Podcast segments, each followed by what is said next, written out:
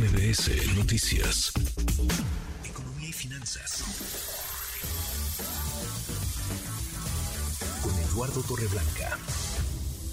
Lalo, qué gusto, qué gusto saludarte, ¿cómo te va? Igualmente, me da mucho gusto poder saludarte nuevamente, Manuel, poder saludar al público que nos escucha. Buenas tardes. Muy buenas tardes. A ver, hay broncas de lana que impactan en el terreno económico, pero también hay problemas, Lalo, que no siendo económicos, trastocan, trastornan, tocan a la economía y le impiden detonarse.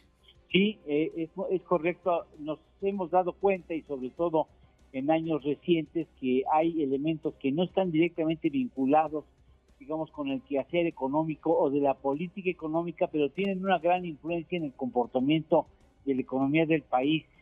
Eh, de no presentarse una recesión inducida en Estados Unidos para este año, en el 2023 es posible que México crezca incluso más del 3%, que sería un dato importante, relevante, más del 50%, superior al 50% al promedio en los pasados 40 años hasta el 2018.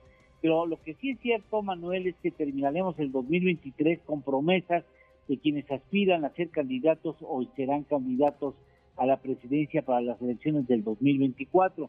Y sería importante reconocer esos factores que no son directamente económicos o del quehacer económico pero que impactan en el comportamiento de nuestra economía. Por ejemplo, eh, el combatir con eficiencia la inseguridad que se ha, asumido a México en una espiral de violencia inconcebible, inaceptable y que tiene un peso muy importante, muy importante en el, en el desempeño económico. Tan es así que dicen que la criminalidad ha costado al país más del 20% del Producto Interno Bruto. Otro de los elementos que es importante es el respeto estricto al marco del derecho, el respeto a las leyes, donde desafortunadamente el gobierno mexicano, el gobierno federal tiene muchas áreas de oportunidad, porque con eso de que a mí no me vengan con que la ley es la ley, pues dibuja de manera muy certera que no existe esa tendencia a respetar el marco del derecho que es fundamental y un activo de la nación, sobre todo ante los extranjeros. Y después establecer políticas de distribución del ingreso que logren eficiencia en el combate a la pobreza. Es decir, eh, no solamente hay que dar empleo, hay que dar empleo de buena calidad, con buenos ingresos, sobre todo en las zonas donde no hay eh, ese tipo de activos tan importantes, pero también invertir en infraestructura, en invertir en salud, que es muy importante, dar servicios de salud eficientes, y en educación.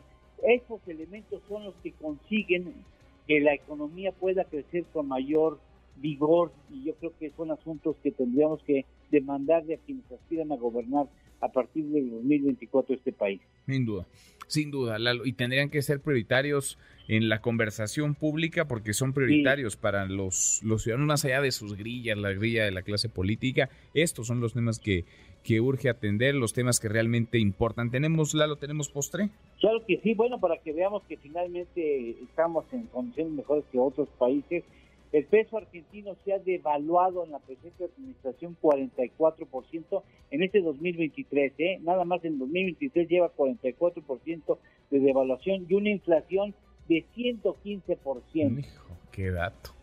Abrazo grande, gracias Lalo. Gracias, Manuel. Buenas tardes, buen provecho a todos. Muy buenas tardes. Redes sociales para que siga en contacto: Twitter, Facebook y TikTok. M. López San Martín.